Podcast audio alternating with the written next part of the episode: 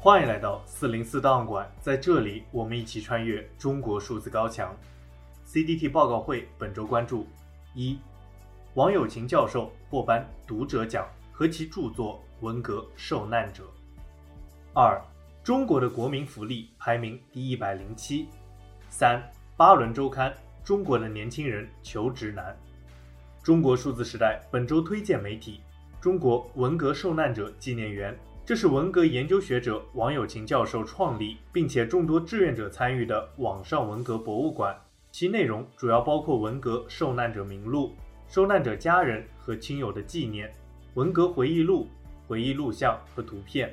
纪念文章、历史资料收集、电子书、新增的资料以及动态和随笔等等。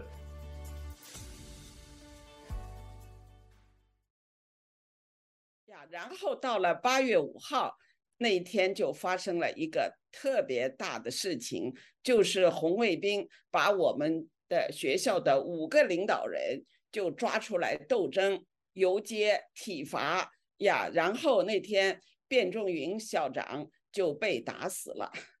我在场最早的大概有，我不知道，因为那个时候我们没有手表，就下午大概应该是这个一两点左。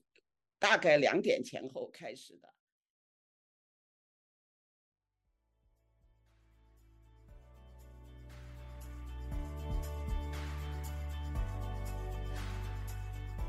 我们刚才听到的是王有勤教授在二零二二年八月对于文革中红卫兵的回忆。一九六六年五月十六日是文化大革命正式开始的日子，也是中国人民的受难日。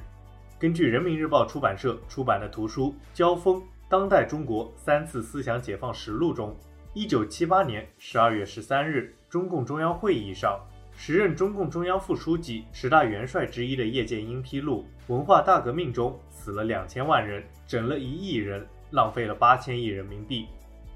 因此，研究并铭记这一人类历史上的浩劫，成为了许多有良心的学者毕生追求的使命。美国芝加哥大学东亚研究中心教授王有琴就是其中一位。他出生于1952年的北京，经历过文化大革命，并在1988年获得了中国社科院文学博士学位。之后前往美国任教。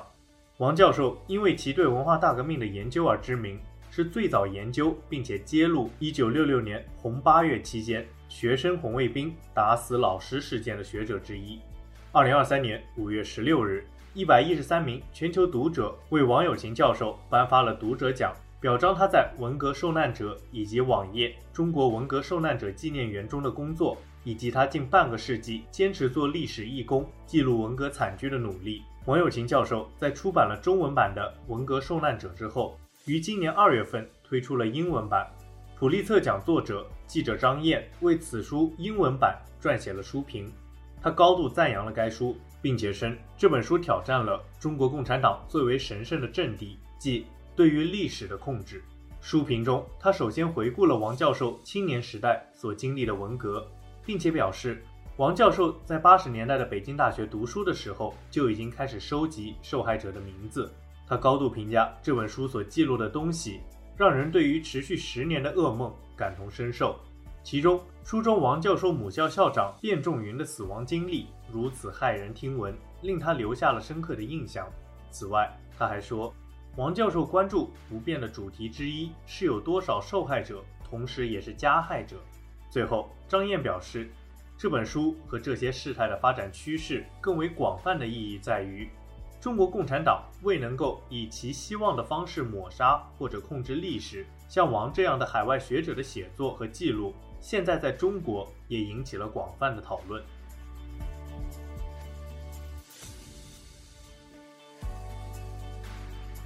我们接着关注中国的国民福利排名一百零七名。一个国家是在欣欣向荣还是在萎靡不振？对于这个问题有着不同的衡量标准。通常的回答是来自经济发展，衡量的标准又以人均 GDP 为一条准线。然而，经济发展能否转化为民众的幸福，或者这种发展是否可持续？《经济学人》杂志在五月二十四日发布了非营利组织 Social Progress Imperative 的研究报告，该报告评估了全球一百七十二个国家的国民福利，而中国的排名第一百零七名，低于已经经济破产的委内瑞拉。该报告完全避开了 GDP 这一指标，而是建立了三大类五十二项指标进行评估，例如人类基本的需求、食物和水、长期发展的基础、教育和医疗保健，以及机会，包括个人权利和自由。结果显示，财富和福祉之间仍有关联。最富裕的国家往往是公民社会繁荣的国家，而最贫穷的国家则是最差的。然而，在某些领域取得巨大进步的国家，如满足基本需求，却在特别是保护和扩大自由等其他方面令人失望。报告特别指出，尽管经济增长对于社会福利非常重要，但并不是唯一的影响因素，并以中国为例，中国从1990年到2010年，人均 GDP 增长了十一倍。但是其社会福利得分只增长了百分之四十五。此外，美国也从二零一六年开始，社会福利得分在稳步下降。报告的排名中，瑞士、挪威和丹麦分别排名前三位，而南苏丹、索马里和中非共和国则敬陪末座。报告表示，富裕的欧洲国家排名靠前，而撒哈拉以南非洲国家则排名靠后。此外，进步最快的国家位于东亚和太平洋地区。研究将原因归结于中国中产阶级的崛起，拉高了当地基本需求方面的分数。然而，中国的个人权利和自由方面得分依然非常低。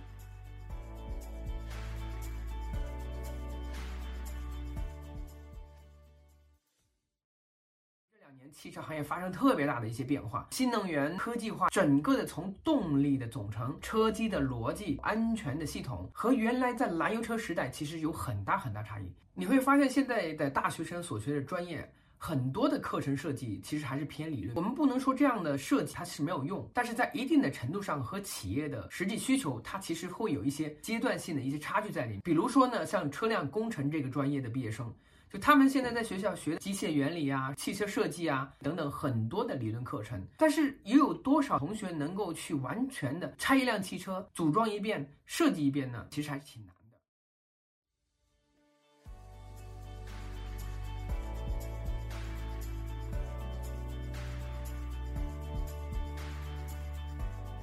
我们刚才听到的是国内某车企 HR 在解释为何年轻人就业难的采访。根据路透社等媒体的报道，中国经济在第二季度以来增速开始急剧放缓，并且四月份公布的青年失业率飙升到了百分之二十点四。华尔街日报的姐妹周刊《巴伦周刊》在五月二十四日发布了一篇文章，分析中国的年轻人为什么找不到工作，以及这种情况如何伤害到了中国的经济。文章指出，中国四月份的青年失业率远高于欧洲和美国，这引发了全世界的关注。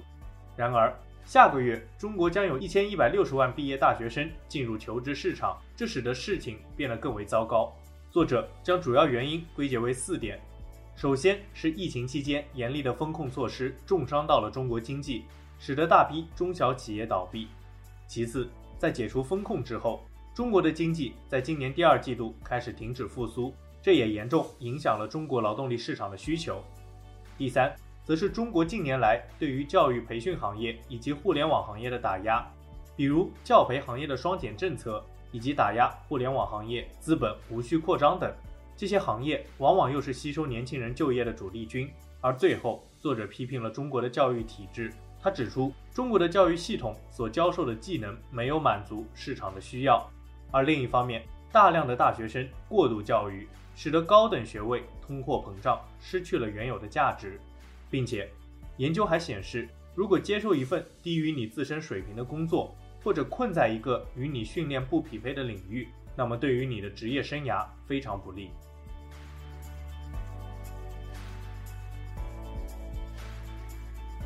以上就是本次报告会关注的全部内容。中国数字时代 CDT 致力于记录传播中文互联网上被审查的信息。以及人们与审查对抗的努力，欢迎大家通过电报 Telegram 平台向我们投稿，为记录和对抗中国网络审查做出你的贡献。投稿地址请见文字简介。阅读更多内容，请访问我们的网站 cddot me dia。